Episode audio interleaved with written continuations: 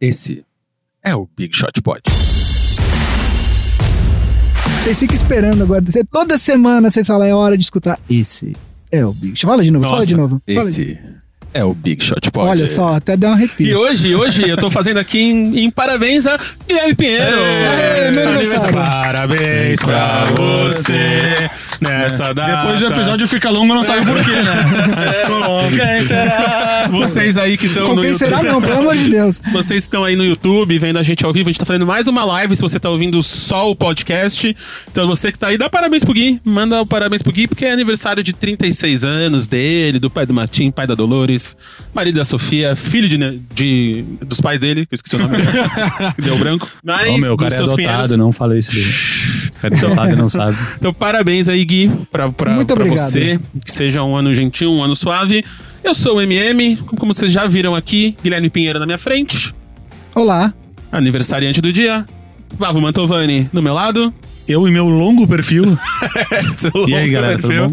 E hoje, mais o nosso primeiro convidado reincidente, Yuri Fonseca. Olá a todos os ouvintes e espectadores. É, eu te fiz questão de trazer o Yuri de volta aqui por dois motivos. O primeiro é que ele cobriu a minha, a minha falta aqui, quando eu tava viajando em fevereiro. Ausência profissional. A ausência Sim, profissional que eu tava. E semana que vem eu vou, eu vou repetir essa falta, então vamos ter que cobrar, cobrir aqui com alguém. E também porque temos um, um grande anúncio pra fazer, nossa primeira grande collab. Exato. Yuri e Big Shot Pod. Yuri, por favor, qual que é as notícias aí pros nossos queridos ouvintes? Bom, MBM, deixa eu posso mandar um beijo agora que minha esposa nos ouve. Vou mandar um beijo pra Camila. e Beijo, ela Camila. requisita conhecer o Romeu. Ela, Ó, ela é- quatro meses ontem. ela é grande, grande fã do, do Romeu nas redes sociais. Ela segue. Isso que o Romeu não tem Instagram ainda. Não tem Instagram. O Romeu Mantovani já é um cara tipo um italiano, assim. Porra, não tem nem como argumentar. Ele né? ainda não é o arroba Vavo, por exemplo. Ainda não. É. Mas ele Bom, vai Arroba Ro. Mas o grande anúncio é que nós faremos uma collab durante as finais, eh, nas lives pré-jogos. Isso aí. Então, durante as finais da temporada 18-19, vamos ter lives antes dos jogos com o Yuri Fonseca e os integrantes do Beach Hot Pod. Ainda estamos vendo os detalhes, mas já se programem aí. Tem que ver Antes as das datas finais ainda, entre né? Houston Rockets e Milwaukee Bucks, teremos... Olha só. Você imagina, você- você imagina o azedume do Valvo se for Warriors, sabe? Assim, tipo, o cara vai Não, tá- não, não, não sou amargo, não, não, Tô não. brincando. Cara, sabe o bom da gente, eh, da gente não ter feito isso ano passado? Que a gente se programa pra caramba fazer uma live, uma quando aí tem quatro jogos só. É, Tipo, Puta, Eu eu fui- clímax, né, É, cara? eu fui convidado por, por um inte- integrante dessa mesa aqui. Na- aí, na- na aí NBA no House NBA House do ano passado. Aí ele falou: tem, tem quatro pessoas à sua frente, né? Nossa, ele É, levou você Luringa, vai- foi isso? Aí ele foi, ele levou o Luringa, é, levou o Rick Lyon. Co- corrigindo, só, só abriu no terceiro jogo o NBA House. Tinha dois convidados, era o terceiro da lista. Eu falei, não, o jogo 5 é tudo, tá tudo certo. Aí acabou. Aí acabou. Luringa, que segundo o Vava era meu irmão perdido. Muito parecido. O cara é mó muito galã, assim, sabe? Então, vamos lá, começando aqui o programa de número 23. Número de. Michael Jordan. Puta, eu, queria- eu fiquei pensando, vai falar Michael Jordan ou LeBron James? LeBron ver? James. É pela idade, É, foi né? o primeiro. Número de 23. Twin Não, não, não, não, não, não, Perdeu a piada pronta. Número de? Anthony Davis. Ah, É porque na minha cabeça ele é o 21, porque se ele jogasse no Lakers ele ia ter que usar Ah, o eu 21. Só falar Anthony Davis duas vezes, que sempre que programa passado a gente não falou Anthony Davis e fomos cobrados. Tem gente que gosta, tem gente que não gosta da piada. É, de- depois eu vou mandar até o nome da- do cara que, que não gosta, que a gente, vocês mandam um alô pra ele. Ah, eu Manda um queria e-mail, manda mandar- e-mail. Antes manda um começar- áudio no WhatsApp falando 65 vezes, Anthony Antes Davis. de começar, só queria mandar um abraço aí pro, pra uma ouvinte. Ela apareceu. Apareceu uma, uma mulher que ouve esse programa. Fiquei muito feliz, porque a gente tava procurando uma ouvinte. Não tinha. A Lua. A, Lu- arroba Lua. Lua do esqueci Lebron, o- não é? É, Lua do Leblon. Lebron. É do Lebron, pode é. ser. O Lebron apareceu no Twitter, falou com a gente. Então, se você aí é mais um ouvinte, manda. Quero fazer só umas perguntas aqui de ouvintes mulheres. Por favor, vamos fazer esse programa. Então, manda aí pra gente as suas perguntas. Lua, um abração, obrigadão pela audiência. E vamos lá pros destaques. Vamos começar com as perguntas pro Yuri, aí depois a gente passa aqui. Como é que você quer fazer? Mas como é que vão ser destaques iniciais se não vão ser iniciais? É, vamos verdade. fazer os destaques, perguntas e aí começa a É, pauta. ó, é importante. É destaques iniciais. Iniciais, não são destaques do meio. Aquele é um estatístico, ele é lógico, É, faz matemático, sentido. tem que faz fazer. sentido. Então vamos lá. Destaques. Viva o Fresno. Bom, eu vou citar uma pessoa já citada no episódio de hoje, o Anthony pai do Davis. Gui. Porque Verdade. minhas considerações iniciais são sobre o amigo do pai do Gui, Enes Kanter. pra quem não sabe, o pai do Gui tem uma foto com o Enes Kanter num evento. Num evento que o Enes Kanter veio pro Brasil, enfim, a gente fala isso no Já episódio citou 7 isso. ou 8 aqui do, do Big Shot Pod. E ex-jogador do time do Yuri. Pois né? é. New Eu York gostava Knicks. muito dele, cara, Do no Cantor. Knicks. Eu que gostava tá muito. tendo uma boa atuação aí no. Sim, nos jogando aí de braço E quebrado. sei mandou, mandou um alô pro Knicks, né, na, na coletiva. Mandou. Ó, o, que, mandou. o, o que que é meu, meu destaque inicial? Uh, após o jogo 2 dessa série, no jogo de quarta-feira entre Denver e Portland, Portland venceu o jogo e empatou a série. O Enes Kanter, ele tui, fez, um, fez uma tuitada uh, questionando a postura do governo turco. A gente já falou isso também num episódio da rixa que ele tem com o Erdogan, que só o, Erdogan. Erdogan, só o Marcel sabe pronunciar aqui. A rixa que ele tem, tem com o Erdogan, que ele é um cara. Uh, e o Erdogan tem o, Turkoglu no lado dele, que era um ex-jogador da NBA, então ele também tem essa rixa com o Turkoglu. Eu vou ler o, o tweet que ele fez. Uh, vou fazer uma tradução meio livre aqui. Ele botou, falando da Turquia, que, que país zoado liderado pelo ditador Erdogan. Uh, sou o único jogador turco no jogo de hoje. E a conta oficial da NBA na Turquia, que é o arroba NBA Turquia, está me censurando, tipo, me, me ignorando. Eles não mostram os jogos do Portland na Turquia. O governo controla as pessoas e isso é um problema. Como que a NBA permite isso? E nesse tweet ele, ele anexou três prints. O primeiro print, ele colocou o tweet original da conta da NBA, aqueles tweets que eles dão ao final dos jogos, ah, dizendo que o Portland venceu o jogo, 97 a 90, com os destaques dos jogos. Aí, CJ McCollum com 20 pontos, 6 rebotes, 6 assistências. E aí, na sequência, eles falaram do Ennis Cantor, que conseguiu 15 pontos e 9 rebotes.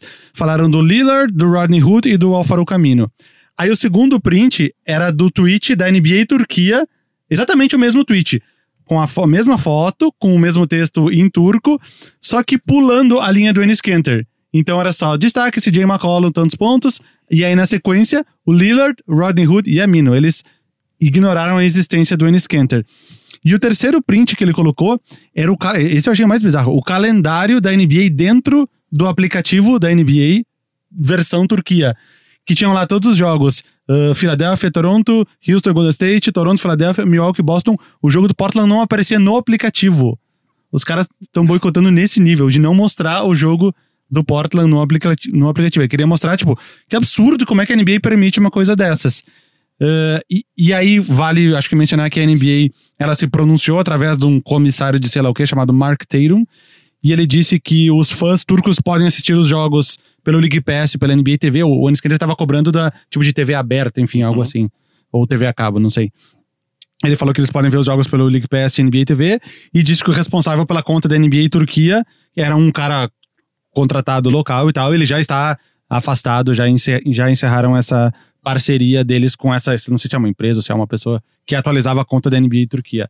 Eu, cara, é pesado. Pesa- Ignorar a existência do cara, não passar os jogos na TV e sumir com o time no calendário de Não, e jogos. tem tipo quatro séries, né? Você tipo, tira uma e fala, essa série não existe. Não existe. E aí depois eu fui, eu fui procurar no Reddit pra ver a opinião de pessoas e aí eu vi algumas opiniões de pessoas turcas e de pessoas dos dois lados, porque o, o Erdogan é tipo meio a meio, entre aspas, então tem pessoas que defendem ele e pessoas que condenam. E aí tinham torcedores do Portland falando, meu, gostaria de... Não, falaram que não passava os jogos do Knicks também, Do quando Knicks, ele tava é, nos é. Knicks. Ele cobrava isso também É. no Instagram dele na É. época dos Knicks. Enfim, é, só retomando um assunto que a gente falou algum tempo atrás, com atualizações vindas do próprio Enes Kanter.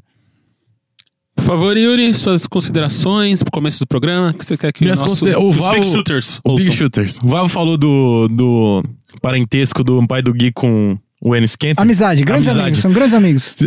Eu, lembrei de uma coisa bizarra. Estava em casa vendo o, o, a buzzer beater do Damian Lillard, né?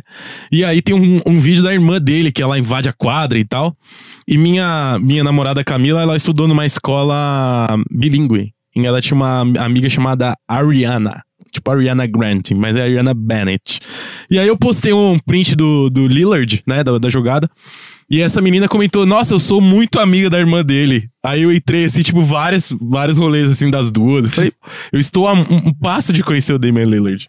É, Dois graus de Damian Lillard. Dois, dois graus de Damian Lillard. Vale, vale retomar que eu estou a, eu estou a dois apertos de mão de Kim Jong-un. Mas meu destaque é que é, ontem a seleção de basquete 3x3 feminina perdeu pra Espanha e foi eliminada do Mundial. Hum. Derrota por 21 a 11 Pena, da seleção feminina. Que pena. Mas estamos aí, Tava que bom passando que está transmissão no. YouTube, né? Tava com transmissão no YouTube, Tava, né? tava. Foi bem legal. a cobertura do 3x3, cara. Eu não consegui Né? ver muito porque, enfim, duas crianças em casa com menos de dois anos é complicado, mas é, tava, eu, vi, eu cheguei a entrar lá e tava rolando bem legal. E Gui, seus destaques? Bom, ah, vamos lá. Eu vou fazer primeiro aquele jabazinho do Instagram, né? É, quem acompanha o Instagram do Big Shot Pod sabe que eu gosto de colocar uma vez por semana, toda quinta-feira, eu coloco aquele post com algum tênis clássico, algum tênis que marcou época, que fez história, seja porque esteve no pé de algum jogador importante, seja porque é, foi um tênis que alguém realizou algum feito legal. E eu dou preferência para tênis mais ah, antigos. É, Eu não, não tenho o hábito de colocar lançamentos. Porém, Semana passada tive que abrir uma exceção. Quem segue a gente no Instagram, e por favor, quem não segue, vai lá fazer isso agora. Porque a Adidas lançou em parceria com a Marvel uma coleção chamada. Aproveitando aí o- a onda do Avengers, a Adidas lançou uma coleção. do Avengers, né? Porque Pois é, segunda já maior bilheteria da da história, história, né? em dois fins de semana. Dois fins de semana. 2,2 bilhões esse fim de semana. E lançou, a Adidas lançou em parceria com a Marvel a coleção Heroes Among Us, que basicamente é, eles pegaram cinco tênis populares da marca e ah, fizeram versões desses tênis com inspirações em super-heróis da Marvel. E aí, a cada um desses tênis, eles atrelaram a imagem de um jogador. Então nós temos o, o Adidas Dame 5 é, com inspiração do Black Panther, obviamente que o atleta atrelado a esse tênis é o Damian Lillard. A gente tem o Harden Volume 3 ah, com inspiração no Iron Man, e aí obviamente que o atleta atrelado à imagem desse tênis é o Harden.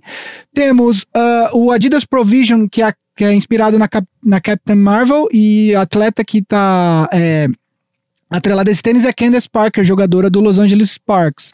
É, Sparks, é. Sparks. Ah, tem o Adidas, o Adidas T-Mac One, é o Trace McGrady, já aposentado, que é inspirado no Nick Fury. E ah, temos o Next Level, é, que é inspirado no Capitão América, e é o atleta atrelado a esse tênis na campanha de lançamento é o John Wall. Os tênis ficaram maravilhosos. É, Tá bonito mesmo. eu, eu, eu não sei, assim, entre o do Dame Lillard e o do, do Harden, eu não saberia escolher, porque eu gostei muito dos dois. O da Capitã Marvel também é todo coloridão, é coloridão. bem legal. Curti muito esse. É, então dá uma olhada lá e segue a gente no Instagram, tá? É, Qual o- que é nosso Instagram, Gustavo Mantovani?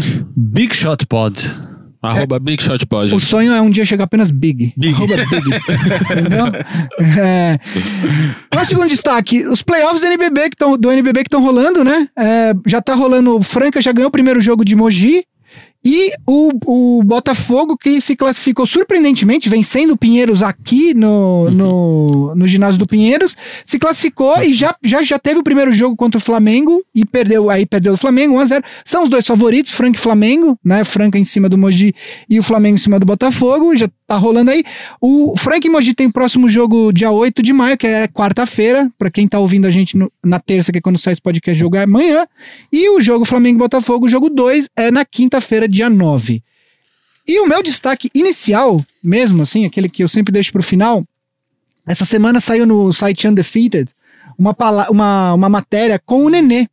O Nenê, ele é o segundo atleta, é o único atleta do draft de 2002 que ainda está é, inativa. O draft de 2002 é o draft do Yao Ming, que jogou no Houston Rockets do Vavo. O, o Yao Ming já está até no Hall da Fama e o Nenê ainda está jogando. É o draft também do Amari Stoudemire. É o Túlio Maravilha, né? Que foi o Rookie of the Year. Exato. É o draft do Caron Butler. O Tyshawn Prince, ele foi o 23 nesse draft, se eu não me engano. Ele já tem até um cargo na, no Memphis Grizzlies. De, de- ele é vice-presidente de alguma coisa lá.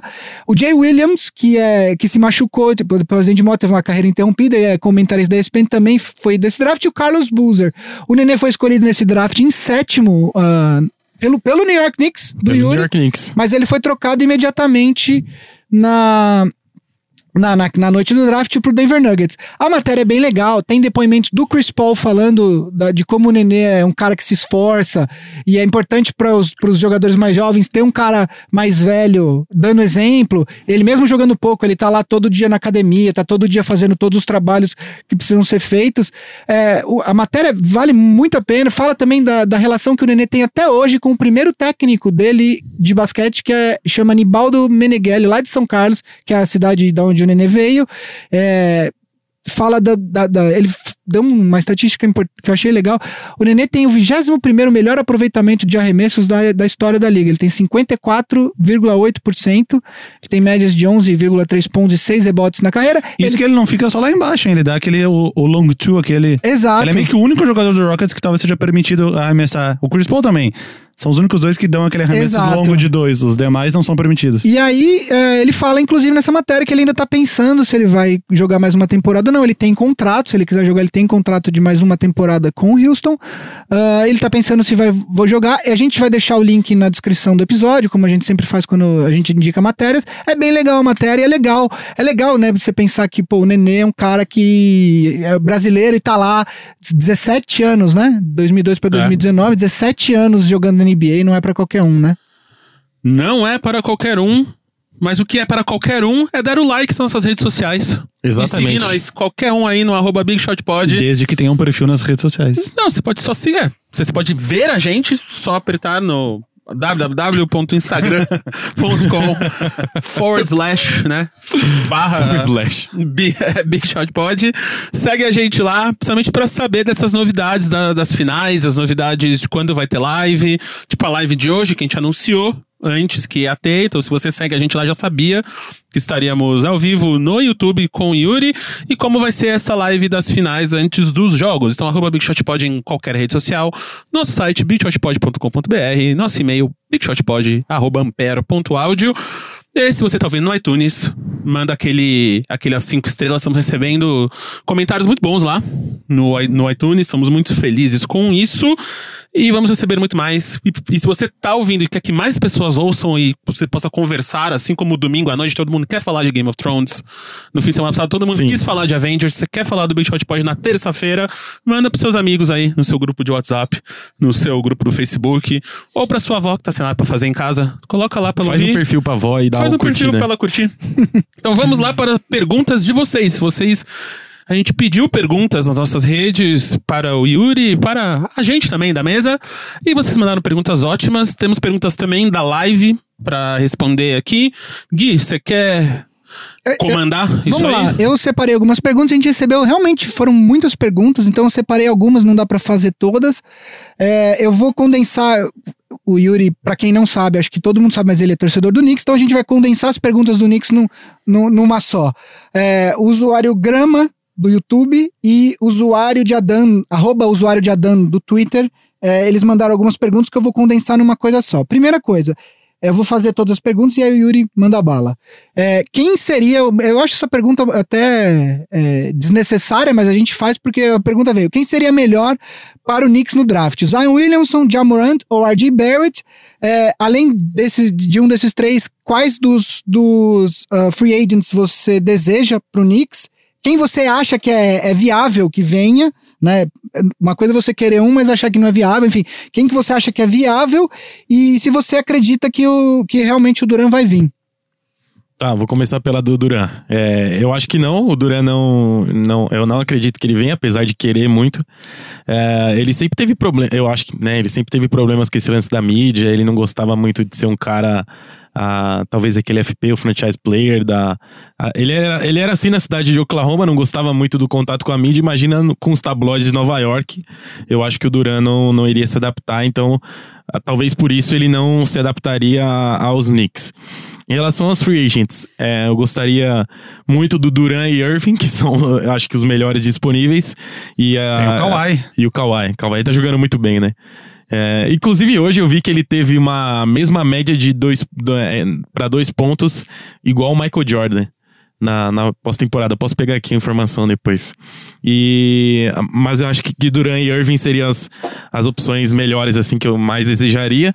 Porém, a- as que eu acredito mesmo que venham, talvez Tobias Harris Eu acho que é um cara que o Knicks ele vai, ele vai acabar não, não conseguindo a- as grandes estrelas que ele pretende. Vai sobrar o Tobias pra ele e vai oferecer um contrato máximo. E outro jogador é o Kemba Walker, que é um cara que, que é o quinto maior salário do, do, do, do Hornets. Hornets. E, e acho que vai acabar querendo esse contrato máximo, buscando outro time, apesar de já ter dado indícios de, de que ele vai atuar pelos Lakers, mas eu acho que, que vai vir o Kemba Walker. Em relação ao draft, Gui, eu acho que é, analisando num, num contexto de basquete, talvez a melhor opção seja o RJ, que é um cara que cadencia mais o jogo, tem uma bola de três mais precisa, consegue ah, colocar os outros companheiros pra jogar e seja um cara mais útil pro time. Então eu acho que o Knicks precisa desse cara na armação, principalmente, né? Não, não tem esse jogador. Então o RJ seria uma melhor opção desses que você citou. Porém, a, a franquia precisa dar esse boom, né, cara? Há, há tantos anos o Knicks já não, não tá no mapa assim. Talvez o último grande time montado com o Carmelo, ah, o Amar e os, os outros jogadores. Depois tentou com o Joaquim no Derrick Rose, mas não funcionou. Então eu acho que precisa desse jogador para dar um boom. Então o Zion é um cara que vende ticket, que vende ingresso, dá as enterradas, é um cara do show, ganhou o prêmio do, do basquetebol colegial. Então, é, é um cara que, que tá na mídia, ele vai dar o show, vai dar uma enterrada. Então vai chamar torcedor, vai chamar público e vai o, o Knicks vai ganhar, ah, vai ganhar com isso. Mas pensando em basquete, eu acho que o RJ. Eu acho que é mais trazer de volta o público, né? Porque o público do New York Knicks existe. É, Talvez é. ele esteja um pouco afastado nesses últimos Cinco, eu ia seis. dizer anos, mas talvez décadas. Seja afastado nesses últimos Uhum. ah, anos, vamos lá. E talvez eu acho que por esse lado seja um ganho além. Embora talvez um dos outros jogadores possa, possa acrescentar talvez mais em quadra, principalmente no primeiro momento, É, da montagem do time e tudo Sim. mais. Mas ele, ele realmente tem esse poder de, tra- de, de talvez trazer os, os torcedores de volta e assim o time ganha de, de outras formas. Eu vou, eu vou abrir uma exceção. Eu já tinha separado algumas perguntas, mas é que passou uma pergunta aqui na live que eu- é interessante. É, a usuária Camila Cutrona, ela fez a pergunta: Quero saber se o Zion vai estar envolvido no meu pedido de casamento. É, você não precisa responder, eu só vou deixar aí Só no vou ar. deixar no ar. Ele Então, eu fez ia um, né? fazer que essa ele- pergunta aqui. Ela... Não quero. Aqui é, É, mas eu tem o eu- podcast da verdade. Teve um casamento que ele enterrou, era alguém lá da, de, de Duke, né? Não sei se era Sim. amigo dele e tal. que ele Não, não, não foi casamento, foi revelação do bebê. Ah, revelação do bebê, isso. Foi, foi. Ele enterrou alguma coisa, tipo um balão com um papelzinho dentro, e aí quando estourou, estourou Era azul. azul, azul, é. E, é, talvez, talvez ele esteja no, no nosso pedido. Espero que sim, né? Que eu vou, se eu ter dinheiro pra ter o Zion no meu casamento, isso é uma ótima coisa, né? Tá tudo Ah, tem que certo. ter dinheiro pro casamento Pro depois. casamento. Vai ter Fresno também no casamento, já avisando aqui. É, Se tem dinheiro pro Zion, tem dinheiro pra Fresno. Vamos lá, vamos. Uma outra pergunta legal aqui é o usuário Final X5 do YouTube. Ele mandou no YouTube essa pergunta. Com a provável saída do Kawhi, muitos acreditam que ele vai sair, né? Isso não tá definido, mas assim, com a provável saída do Kawhi do Toronto, o momento do Toronto seria melhor pra fazer um rebuild da franquia ou pra continuar insistindo com esse elenco, com a ascensão do Siakam? O que, que você acha? Ah, eu acho que com a, a saída do Kawhi, eu acho que é um re- rebuild. Eles até tentaram, né, fazer um pouco isso, trocando o De- o DeRozan, que era um jogador ah, que tava ali há bastante tempo, mas chegava no, nos playoffs ali na hora da, dec- da decisão, dava uma titumbiada. Eu acho que o Kawhi Lowry já tá na, na hora dele sair, porque não, não tá rendendo. Teve jogos com, com nove pontos, jogo com zero pontos, né? Não, não pontuou na, na pós-temporada. Então eu acho que precisa desse rebuild. O Mark Gasol também não é um jogador que vai conseguir segurar muito tempo. Apesar do Pascal Siakam tá evoluindo, mas precisa de outros jogadores. Talvez o, o Lowry seja uma moeda de troca interessante para você trazer ali uma ou duas peças que não estão nesse radar dos free agents. Aliás, dos jogadores com, em contrato, mas que, que não são as principais estrelas da liga. E tentar um jogador na, na free agents aí para construir essa franquia. Eu acho que, que tá na hora do, do Toronto ah, tentar a reconstrução desse elenco pensando na, na saída do, do Kawhi. Mas o Kawhi tá indo muito bem, né, no Toronto, cara. Colocou uma, uma outra forma do Toronto jogar. Ontem venceu o Philadelphia. Então tá indo muito bem o, o Kawhi em Toronto. Eu, até não esperava essa evolução toda, principalmente da pontuação dele, que ele é um jogador, às vezes, um pouco. Sempre pontuou muito bem, mas é um jogador muito.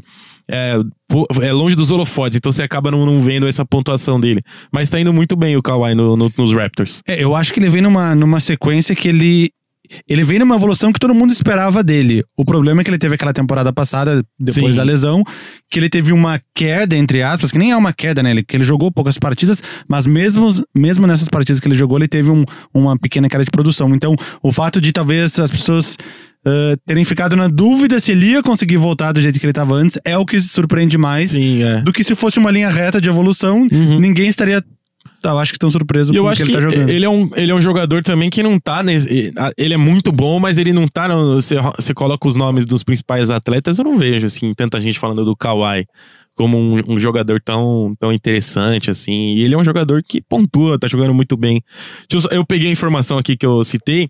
O Kawhi ele é o segundo jogador da história com pelo menos 38%, é, 38 pontos, pontos por partida nos playoffs, com pelo menos 62% de arremessos de quadra. E o outro jogador a fazer isso foi o Michael Jordan.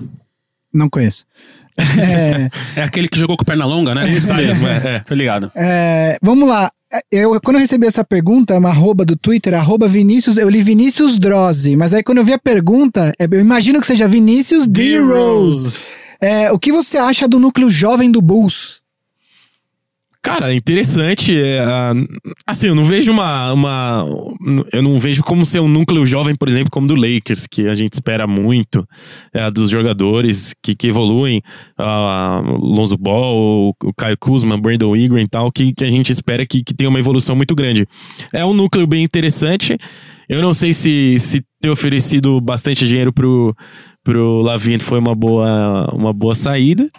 Mas é um, é, um, é um núcleo interessante. Vamos ver a. É um começo, né? É um começo. Vamos ver a, a pique agora do Bulls nesse draft.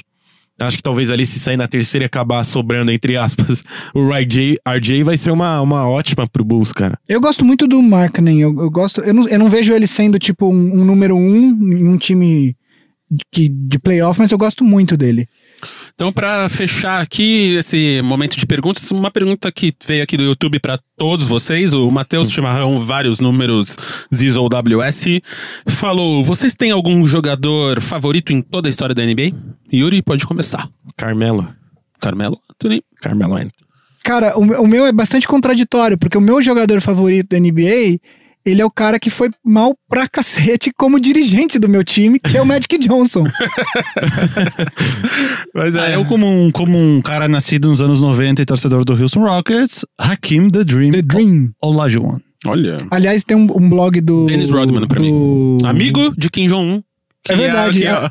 Ah, eu não, eu não falei dos apertos de mão, né? Eu apertei a mão do Scottie Pippen, que apertou do Dennis Rodman, que apertou do Kim Jong. Viu? Falei, eu- eu sabia que eu ia. Três, três apertos de mão. É assim um dos melhores nomes de blog desses é, de- do, do, do, do SB Nation é o do Houston Rockets que chama The Dream Shake. The Dream Shake, pra quem não sabe, é um move que o, o Olajuwon fazia quando ele jogava, que foi é, apelidado de Dream Shake. Aquele movimento sexy, né? Então vamos entrar aqui na nossa pauta principal, que é falar das séries, das semifinais, da... das, Semifinal de das conferência. conferências. Desculpa, tomei muito café, estou muito doido hoje. Então vamos lá. Então vamos para a nossa pauta principal aqui, da, que são as semifinais das conferências leste-oeste. Meninos, vamos fazer muito papum hoje, para não ficar com uma hora e quarenta, igual foi o último episódio. Nossa batalha de Winterfell aqui. Caímos, caímos como os dragões e o Senhor da Noite. Então, Sem spoilers. Spoiler, sei Sem lá, spoilers, caiu. spoilers. Não sei, ele Não pode sei. ter tropeçado numa banana. Exato. Vai saber. Caiu Existe para a vitória. então vamos lá começar pela primeira série aqui. Denver Nuggets e Portland Trail Blazers, uma série empatada em 2 a 2 Yuri, o que, que você tá achando? Ah, a série mais equilibrada, eu acho, né? Talvez junto com com Buck, com Buck, é que tá- acho que tá tudo equilibrado também se você for parar pra analisar, mas talvez essa seja a mais equilibrada. Uma partida de quatro prorrogações. Ah, foi a segunda vez na história, né? Na, Nos na- playoffs, sim. dos playoffs com uma partida com quatro prorrogações e o jogador daquela partida daquela noite foi o CJ McCollum o Jokic jogando muito bem são duas ah, duas franquias muito bem Ah, não, vai falar do Enes Kanter ou Erdogan? Fala dele. e o, o destaque, o Ennis Kanter. não, realmente o Ennis Kanter tá, tá vindo muito bem. É um jogador que faz uns bloqueios ah, com muita, muita habilidade pro, pro Damian Lillard conseguir jogar ali numa dupla. Ele tá pegando rebotes importantes, mesmo com o ombro lesionado, né? E ele até postou uma foto no, no Instagram depois da partida, ele deitado na cama. Acho que foi a partida dos quatro, dos quatro, das quatro prorrogações. E é, é até agora a série mais equilibrada da NBA. Eu só fico triste de saber que quem passar dessa série vai tomar um fumo gigantesco nas Do finais Rockets, do tu Oeste. acha? Do Rockets, vai tomar um fumo gigantesco dos Rockets. Gui, Vavo. Vai lá, Vavo.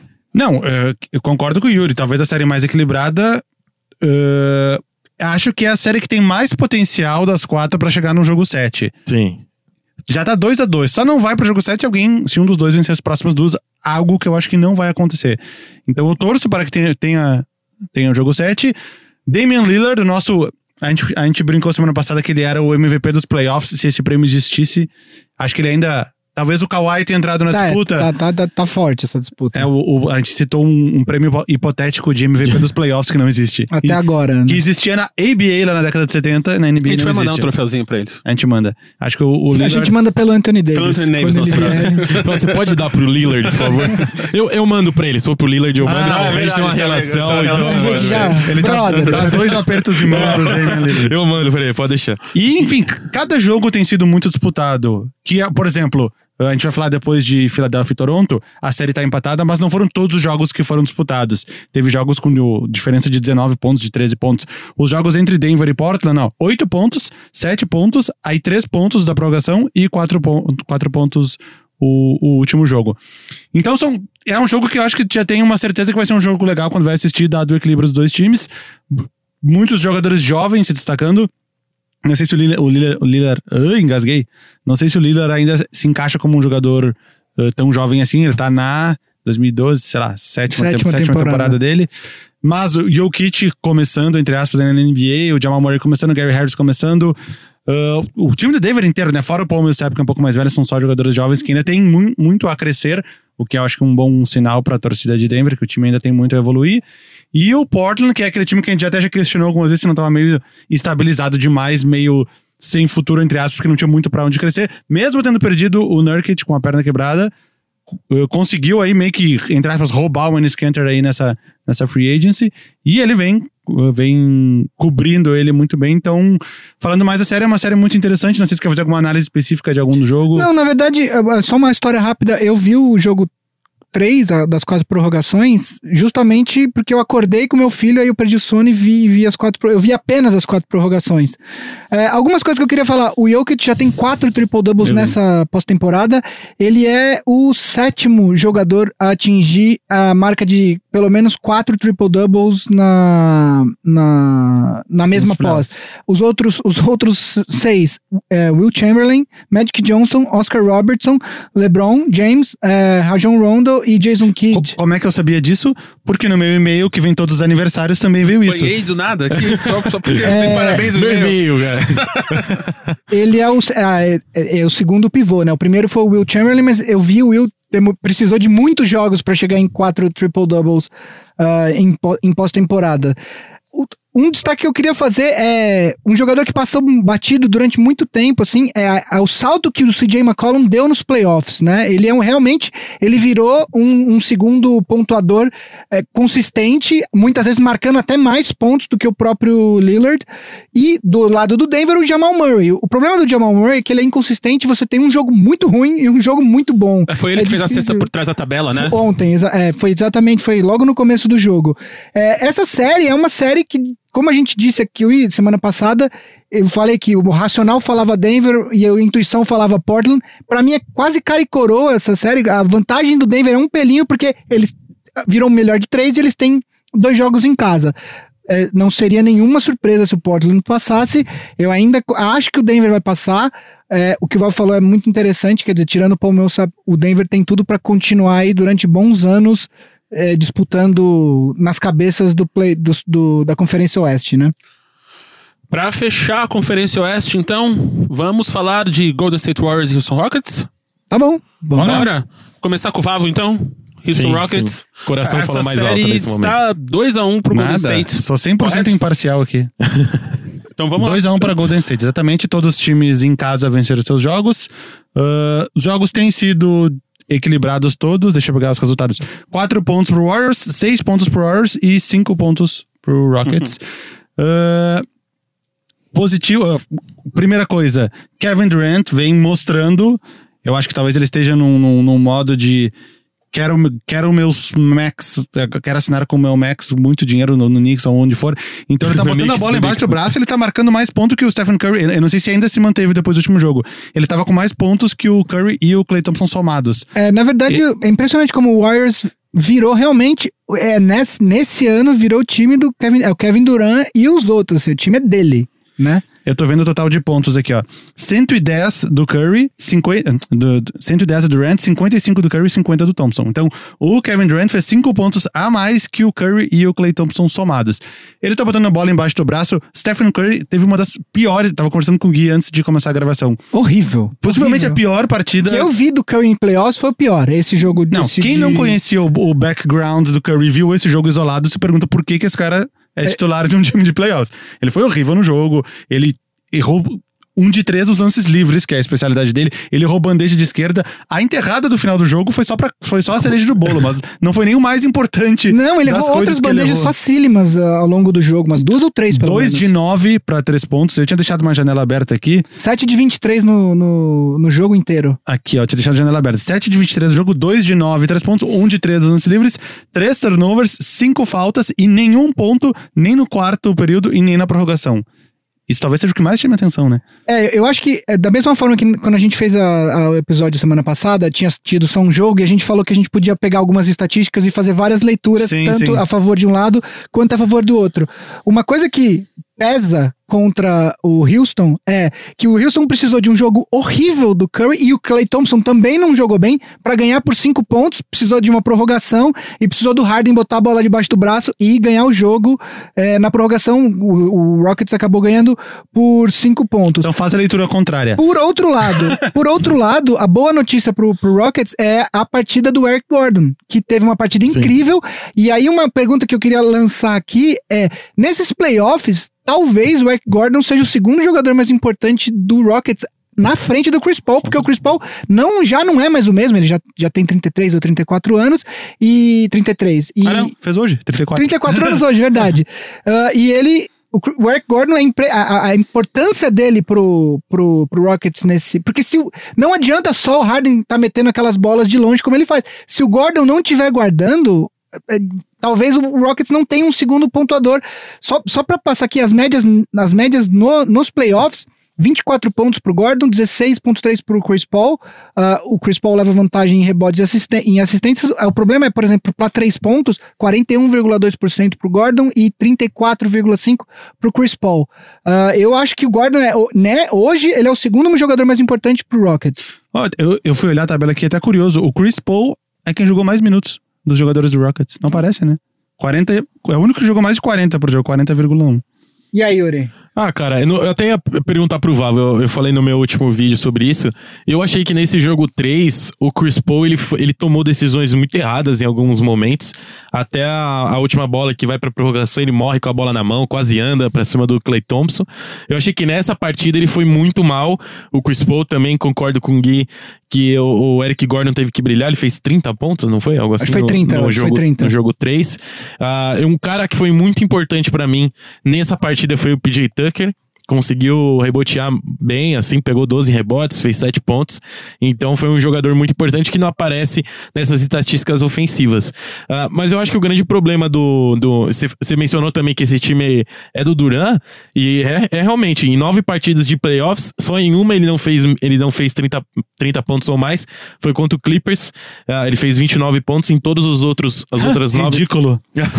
que horrível. 20, não. Que nem quando o Harden eh, interrompeu a sequência de 30 também, né? Né? Foi, foi por 28. Fora raiva. né?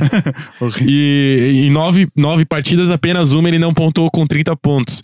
Então, o Duran indo muito bem, não sei se vocês concordam, mas pra mim, cada vez mais claro que o Warriors caminha pra uma última dança com esse time, com esse elenco. Duran deve Ah, sair. o outro Thompson. candidato MVP dos playoffs no meu prêmio Ah, sim. hipotético. Duran. Aliás, falando, o Duran nos playoffs, 35,6 pontos, 5 rebotes, 5 assistências, 51,1 da- dos arremessos de quadra e tá com 50, 40 e 90 Aí, ó. até agora. Ele tem uma coisinha só que eu queria falar. É. ah, eu perdi o raciocínio, mas tudo bem, bola pra frente. Bola pra frente que vamos pro leste. E, a, e é longe, do oeste. Bola pra esquerda, então, no caso. Direita. Chama no oeste. Ah, é que eu me imaginei no, ma é, No mapa de ser. ponta É? É, né, eu me imaginei. Ou passando pela China. É, é, eu me imaginei parado de pé e o Lester na minha Sim, esquerda. passando pelo Kim Jong-un, dando um É, salve pelo aí. Kim Jong-un. É, manda, é, é, manda lá pro Rodman, na, na Coreia do Norte. Rodman manda pro Kanter na Turquia, que devolve. Então vamos lá. Começando aqui pelo Toronto e Filadélfia. 2 a 2 a série empatada. Gui, Ah, foi bom que você começou, porque essa eu tenho bastante coisa pra falar. então bora. Tem muita coisa pra falar. A primeira coisa é que a gente, eu, a gente não, eu cometi um erro na semana passada que a gente acaba reagindo é, de forma desproporcional após apenas um jogo. É, Isso, isso é um quadro do The Starters. Tu assiste o The Starters? Não. Ele tem um, eles têm um quadro que é quando, quando tem o primeiro jogo da série, eles têm que é reagindo exageradamente após um jogo. E eles Entendi. chegam a conclusões. Então, a gente, eu pelo menos reagi, eu achei que o Toronto fosse realmente passar o carro em cima do Sixers. Eu até falei, eu, eu, eu queria opinar, eu queria, meu palpite seria Toronto em 5, mas por respeito eu vou falar Toronto em 6. Que continua, continua sendo meu palpite, mas agora de uma maneira muito mais respeitosa ao que o, o, que o Sixers fez nos últimos ah, dois jogos, tirando o jogo de ontem. Ah, a gente. O grande problema pro Toronto é que a gente falou a temporada inteira que o Toronto tinha um banco é, muito bom e tal, e de repente, esse banco do Toronto, Que eles trocaram inteiro pelo Margasol. esse banco do Toronto acabou. Ele, é, nos quatro jogos de playoffs, o banco do Toronto fez somado 42 pontos nos quatro jogos. Fez 10 pontos no primeiro jogo, 5 pontos no segundo jogo, 15 pontos no terceiro jogo e 12 pontos ontem, todos do Ibaka. Todos do Ibaka. Ah, qual Não. é o problema pro, pro Raptors? Tá, mas eu olhei aqui, ó. 25 do Ibaka, 9 do Norman Powell, 4 do Joe Remix e 4 do Isso Fred em todos os jogos, é, né? somando todos os jogos. Ah, qual é o problema pro Toronto? O Raptors tem o melhor jogador da série, na minha opinião. O problema é que o Sixers tem o segundo, o terceiro, o quarto, e aí o quinto vai depender da tua opinião sobre o entre o Tobias Harris e o Pascal Siakam, tá?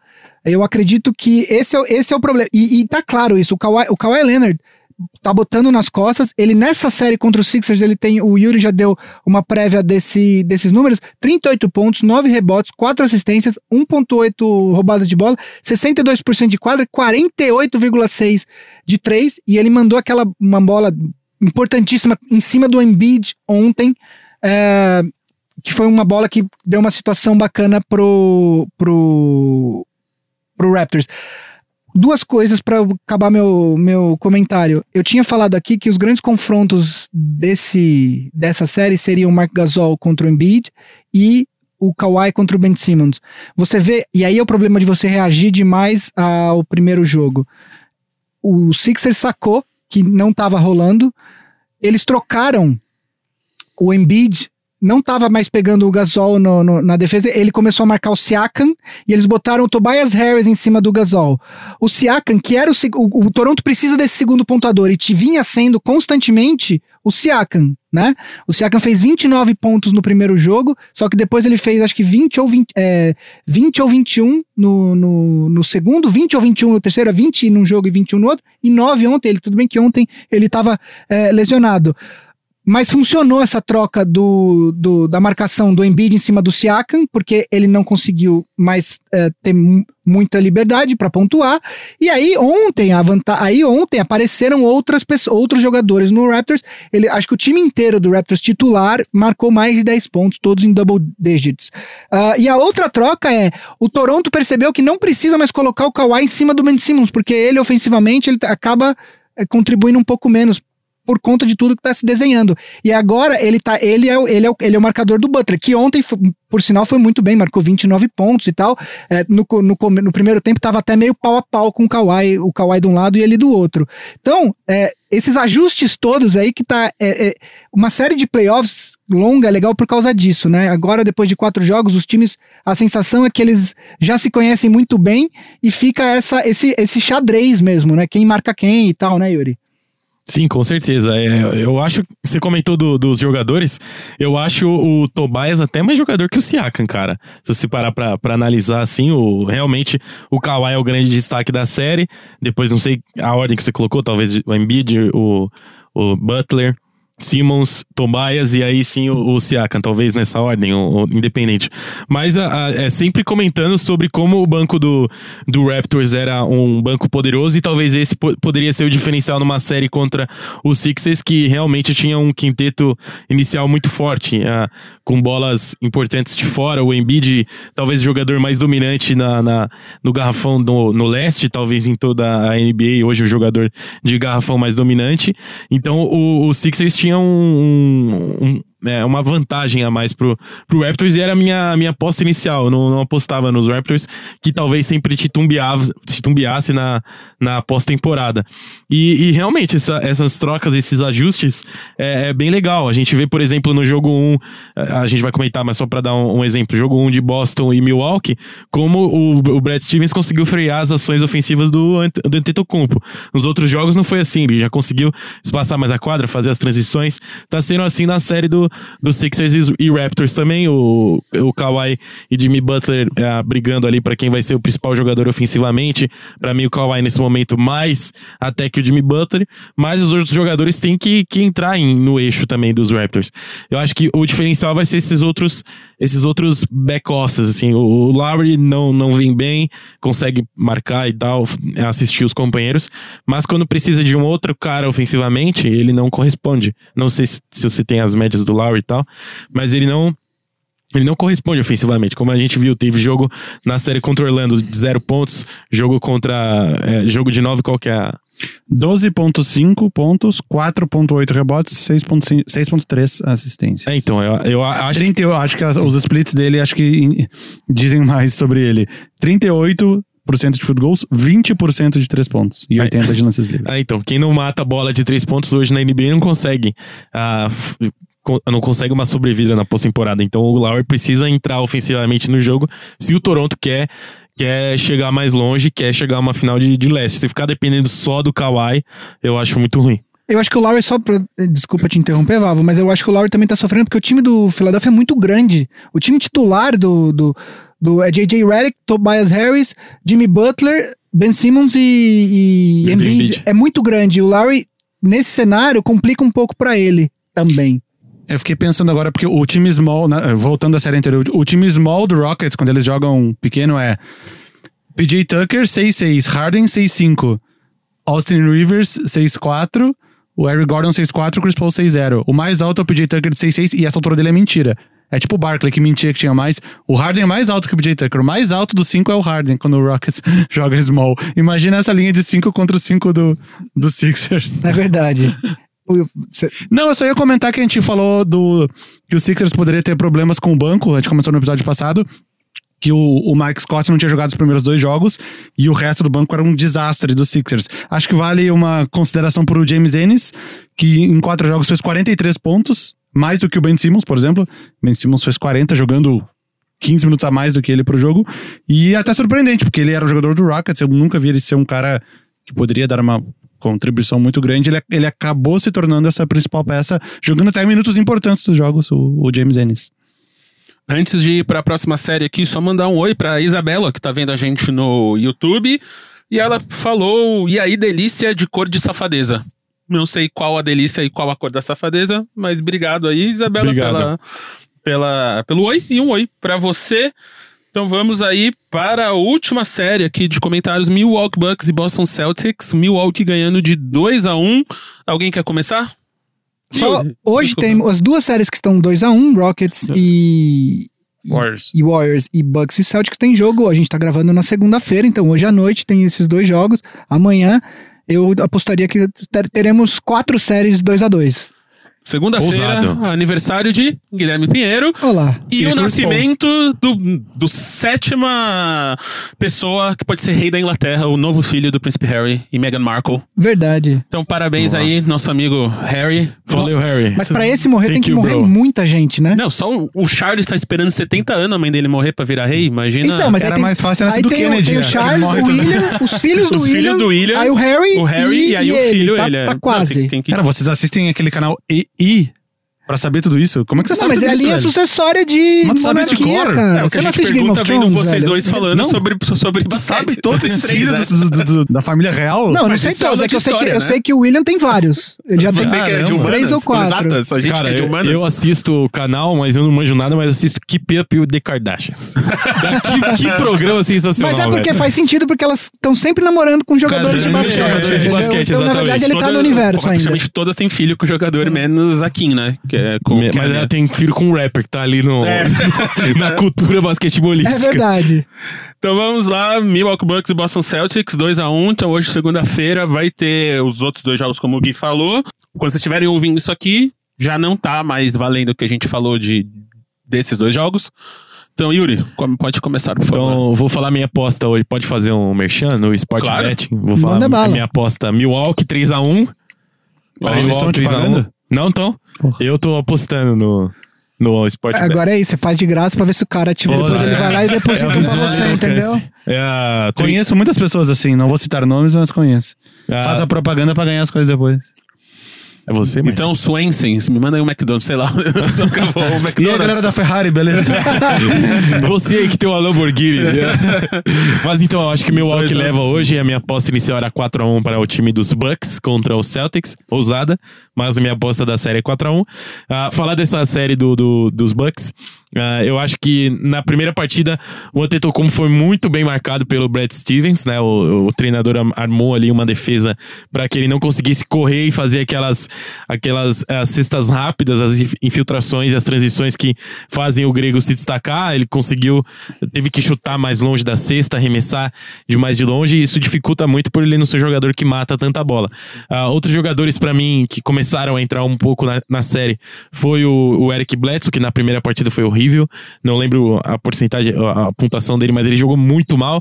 Chris Middleton, nos outros, nas partidas 2 e 3, foi muito bem. E, e- e isso é um diferencial. A equipe do, do Bucks tem que, tem que ter esse poderio de fora, principalmente do Chris Middleton e do Eric Bledsoe, além dos outros jogadores, o, o Grant Hill, que. O, desculpa, o George Hill, George Hill. o, que decidiu também jogos, e, e- e outros jogadores, o, o Brook Lopes também, que vem muito bem na equipe dos Bucks. Eu acho que hoje vence o Bucks, que o, o, para mim, o- a principal é que o time do Boston, que era um dos times favoritos no começo da temporada, principalmente com a volta do Hayward, o Jason Tatum vindo muito bem na, na temporada passada, Jalen Brown, o Kyrie Irving depois da volta da lesão, mas o time parece que não encaixou, né? Já teve algumas entrevistas que os caras falaram que não queriam jogar juntos, que não tava a química em Boston não tava funcionando.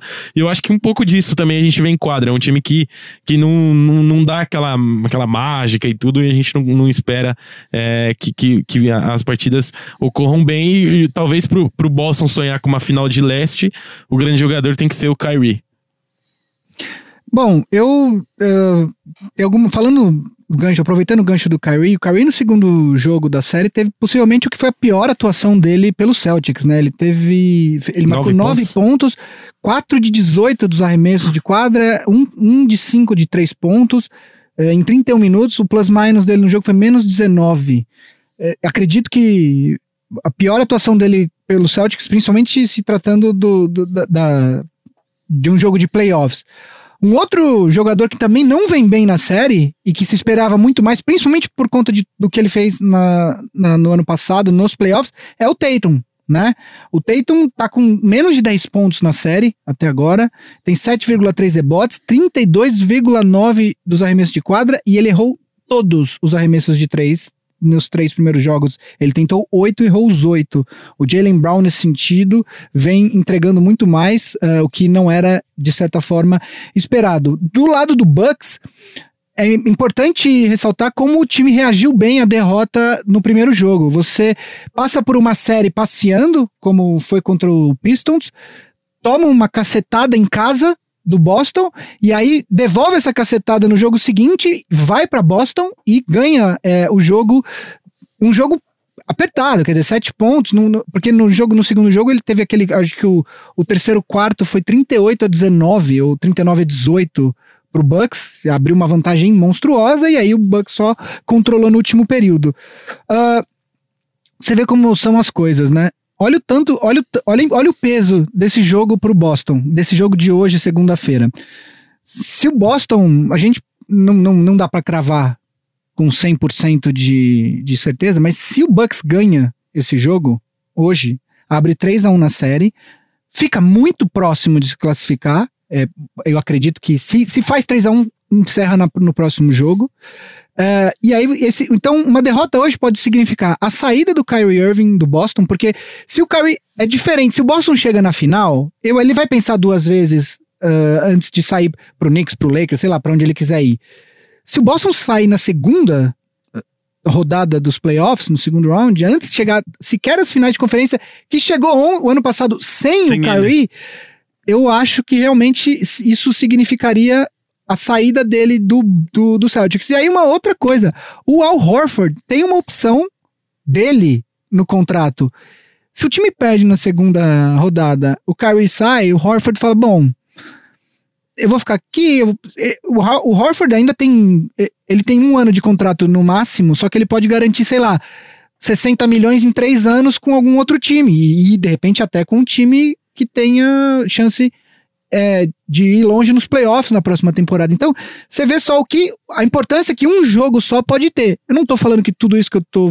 que eu acabei de falar vai acontecer. Mas são coisas que são. que pesam. Quer dizer, pode significar é, o final dessa versão do Celtics. E, e aí isso impacta, por exemplo, saindo o Kyrie, saindo o Horford, impacta até na, na- na- no desejo do time de tentar uma troca pelo nosso amigo Anthony Davis, etc. Então, é muito importante é, o- esse jogo de hoje para o Celtics, não só para esse playoff, mas para o futuro. E aí eu só queria fazer mais um, dois destaques. O, o Chris Middleton realmente tem jogado como All-Star, ele tem sido o segundo melhor jogador, claramente, do, do, do Bucks. Ele no primeiro jogo que o Bucks jogou mal, ele foi o melhor jogador do time, na minha opinião, melhor, inclusive, que o Yannis. Ele tá com média de mais de 21 pontos, 7 rebotes, 4 assistências e 65% nas bolas de 3. Ele, ele, ele, ele acertou 13 de 20. E a outra coisa é uma coisa que a gente falou na semana passada sobre as rotações do Mike Budenholzer. Que nos playoffs é hora de você encurtar a reação e botar os caras para tipo, os titulares para jogar mais minutos. Não dá pra você ficar manejando e, e querendo botar todo mundo 30, 32 minutos. Ele já fez isso no jogo 3, só pra você ter, vocês terem uma ideia, só dois reservas jogaram mais que 20 minutos, que é o George Hill, que o Yuri citou, e o, o Pat Connaughton, Connaughton. que também jogou 20 e poucos minutos. De resto, todos jogaram. Acho que não teve ninguém que jogou sequer mais que 10 minutos. Eu não tenho essa, eu não tenho esse número aqui agora, mas eu acho que todos jogaram todos com certeza jogaram menos de 20, eu acho que todos talvez tenham jogado inclusive menos que 10 minutos. Porque é hora de você colocar os caras que, que você confia pra ganhar jogo, né? É, o único que jogou mais de 10 fora os dois foi o Ilyasova, 13. Pronto. Então é importante que esse ajuste, a gente estava falando de ajuste na série do Toronto e do, e do Sixers, também acontece né, na- com o time do Bucks. É, uh, nada a ver com o assunto, não muito. Só uma curiosidade. O Connaughton, no jogo 2, ele foi o cara que pegou mais rebotes no jogo. 11 rebotes. Nossa. Qual é a altura dele? Deve estar. Ele é o que? 6, 2, Eu não 6, sei, 3? de cabeça Deve ter eu não- 1,90 o Connaughton. Foi o cara que pegou mais rebotes. Nath, meio que já cobriu tudo aqui. Eu só clamo por jogos equilibrados, que nem foi o jogo 3. Porque o primeiro foi um blowout pro Celtics, não teve graça. O segundo foi um blowout pro Bucks, não teve Mas o graça. primeiro tempo foi bom, é que aí no terceiro quarto Não, o Bucks é, disparou. arrebentou. Aí vira blow. É, mas a parte mais legal é o último quarto. Se o último É. quarto não tem graça, pode ser os primeiros três quartos sem graça, desde que o último seja É tipo a disputado. Copa do Mundo de pênaltis. A gente comentou, acho que semana passada, antes da gravação, teve uma entrevista do Trevor Noah, que apresenta o Daily Show nos Estados Unidos, e ele é sul-africano, e ele dá uma entrevista pro Bill Simmons eh, recentemente, acho que não tem um mês. E ele, o Bill Simmons pergunta que esportes que ele gosta e tal, e ele fala que gosta muito de futebol. E aí o Simmons pergunta se ele gosta de basquete, e ele fala assim: não, eu gosto, mas eu não entendo por que eles jogam os outros três quartos. Porque tudo se decide sempre no último, e assim, abre 20 pontos, mas volta. Sabe, tipo, por que, que não joga um só, sabe? Aquelas coisas que. Porque não... aí tudo isso se concentrar nos últimos minutos. Pois é, enfim. Aí eu falar, por que, que você não joga só os últimos dois minutos? Pois é, você pode falar isso pra qualquer esporte. Ó, só falando, a altura do Pat Connaughton é 1,93, 6,4. Acho que é mentira essa altura, acho que ele é mais baixo. É, pode ser Ele- de ele tênis. parece ter um sei pouco lá. menos, é. Pode ser Enfim. de tênis. Então, assim, fechamos as quatro séries. Vocês querem fazer previsões a partir desses jogos, de cada série? Quem vai ganhar, rapidão? Vamos lá. Podemos. Então, vamos lá, série 1. Vamos lá, na ordem que a gente falou, previsões, fazer aqui sempre na ordem anti-horária? Anti-horária, certo? Anti-horária. Vamos lá. Vavo, Denver e Portland. Denver em 7. Gui? Denver em 7. Yuri? Ah, vou ser usado, vai. Portland 6. Olha só, em 6 é ousado. Esse é o cara que chutou Pelicans 4x0 da temporada passada e acertou. Essa foi ousada. Warriors e Rockets. Warriors em 7. Wa- é, Rockets em 7. Rockets em 7. Olha só, o único cara que torce pro Rockets é o cara que. Isso aí é a famosa zica, rese- é, é, rica- zica, zica Reversa, reversa. Conheço esse expediente e uso muito, inclusive. Ué, não apostaria no Barcelona contra o Inter naquela final? O Inter ganhou, mas a aposta. Toronto e Filadélfia. Toronto em 6, fecha em Filadélfia. Toronto em 6. Filadélfia em 7. E pra acabar, Milwaukee e Boston. Peraí, o Yuri apostou todos os times vão fechar fora de casa no jogo 7, é isso? Olha só. Milwaukee e Boston. Não, Milwaukee fecha antes. É 4x1, Milwaukee em 5. Cara, eu vou de Milwaukee em 6, fecha em Boston. Milwaukee 4x1 também. Milwaukee em 5. E é isso. Então, se você concorda com o que a galera falou aqui, manda pra gente um comentário no arroba BigShotPod, pra quem tá aqui na live e tá assistindo aqui, qual, como é que entra aqui, Big Shot Pod. Se você não segue, se você, se você quer falar com a gente, entra no YouTube, se inscreve no canal, faz ali, a gente tá fazendo uma live hoje, então essa gravação inteira a galera assistiu ao vivo, nossa, algumas dezenas de pessoas. Isso é a prova você- que é de verdade. Pra quem nos acusou de serem robôs programados que digitava as coisas e gravava tudo, essa é a prova que é de verdade. A prova que é de Essas verdade, que a gente faz existiram. aqui toda segunda-feira. Eu adoro responder acusações que nunca existiram. entendeu? Vocês que não acreditavam na gente, Então, pra vocês aí, arroba BigShotPod, em qualquer rede, e-mail, nosso e-mail, tudo vai estar na descrição do episódio. Ou, e por favor, sigam o Gui Pinheiro, Gui Underline Pinheiro, e mandem parabéns pra ele. Quero ver aqui explodir caixa de mensagem. Então, se você tá ouvindo isso aqui terça-feira, tudo bem, tá tudo bem. Porque o que importa é o amor, o carinho e a atenção com os hosts desse podcast e com qualquer ser humano aí, né? Que tá aí em volta. Então façam isso, sigam ali arroba Gui Pinheiro, Gui Underline Pinheiro, e mandam e mandem um parabéns. E hoje. Mandem o Anthony Davis. É, né? e principalmente se for o Anthony Davis. Se for o Anthony Davis, a gente, esse momento vai ser nosso, só nosso. Então, continuando a nossa tradição aqui, os playoffs, o aniversariante do dia, Guilherme Pinheiro Silveira, vai mandar a, os, as Prospecto. pessoas- os prospectos do, do basquete universitário que deve estar no draft aí, no, na entre safra de temporadas, pra gente saber quem é quem. Gui, por favor. montando. é, a gente tá falando desses prospectos, porque o draft daqui a pouco a temporada acaba e a gente vai falar muito deles. É, hoje eu tenho um prospecto japonês. Ah, é um prospecto que, na verdade, eu nem não, não sou muito fã do que eu vi dele. É, eu vi alguns jogos. Ele começou a temporada universitária até um pouco mais bem ranqueado. Na verdade, ele era considerado por muitos um, um prospecto top 5, top 6 aí para esse draft. Agora ele deu uma caída, que é o atleta que joga na Universidade de Gonzaga, Rui Hachimura. Ele é um jogador de 2 metros e 3, joga tanto de small forward quanto de power forward. Filho de mãe japonesa e pai do Benin. Quem nasce no Benin é beninense, imagino, né? Posso olhar na Wikipedia enquanto tu vai falando aí. Ah, uma curiosidade que eu li, eu tava vendo alguns vídeos e pesquisando sobre ele. Eu não sei, alguém pode até me corrigir, mas diz que o nome Rui em japonês significa a base de beisebol, porque o avô dele era muito fã de beisebol, e aí dizem que isso, o nome dele significa base do beisebol. Ele fez três anos de. Ele teve muito sucesso no. Ele jogou. Ele fez toda a carreira até a universidade no Japão mesmo. E aí ele foi pra jogar em college ah, na Universidade de Gonzaga. Jogou três anos, ele é um junior. Ele teve médias na última temporada de 19,7 pontos, 6,5 rebotes, 74% de aproveitamento nos arremessos de quadra e 41,7% nos, arrem nos arremessos de 3 pontos. 70 e... 74. louco. É, mas é arremessos, né? Ali, curta distância, né? É, ele. Ele mostrou evolução em todas as temporadas, quer dizer, ele é um cara que não ficou estagnado, ele veio, vem evoluindo a cada temporada, é um bom atleta, ele tem braços longos, ele é muito bom no post, ah, e a, ele tá. Ele, uma coisa que ele tem que melhorar é justamente o, o jumper dele, porque no post ele já, ele já consegue finalizar com as duas mãos, o que é importante. Como eu disse semana, acho que foi semana passada que eu até falei, é, que isso é uma coisa que passa batido, né? Tem muito jogador que não finaliza com as duas mãos. Eu citei o exemplo até do Julius Randle, que toda vez que ele finalizava com a mão direita, a galera comemorava porque ele não era a mão esquerda. Que ele só, tudo ele fazia pra esquerda, assim. Então, ele vinha correndo, aí chegava ali no finalzinho, ele tinha que virar o corpo num ângulo horrível só pra ele conseguir finalizar com a esquerda. Então, é, é importante ter essa habilidade de finalizar com as duas mãos. Ah, Aí, pra falar um pouco de, de defeito, né? Coisas que ele tem que evoluir. Ele não é um bom passador, ele é um cara que. As leituras dele são muito lentas e por conta disso ele acaba. Na- nos passes acaba gerando um número considerável de turnovers. E apesar dele ser um cara com porte físico muito bom, ele precisa aprender a usar o físico dele na hora de disputar os rebotes.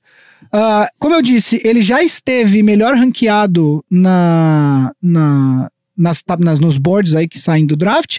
Hoje em dia, o range dele sai ali entre 10 e. Eu acho que ele. Entre décimo e vigésimo, ele deve ser o- a posição de draft dele. Algumas comparações que eu vi para o, o Rui Hashimura em sites, como a gente já falou algumas vezes aqui, os sites de draft eles costumam fazer essas comparações, que é para o público em geral ter mais ou menos ideia do tipo de jogador que está sendo escolhido.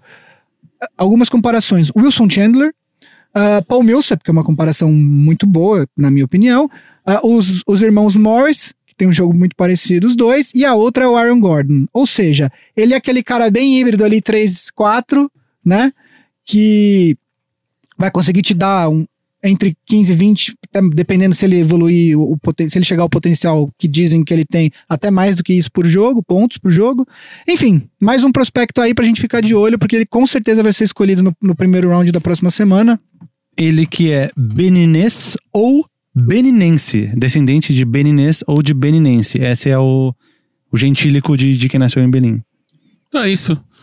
Temos aqui Vavo. Pra quem não sabe, Vavo é um grande entusiasta de bandeiras e geografia mundial. Inclusive, É. Inclusive, peraí, vamos lá. O hino de Benin? o hino de Benin. Hino de Benin. Mano coração. É, por favor.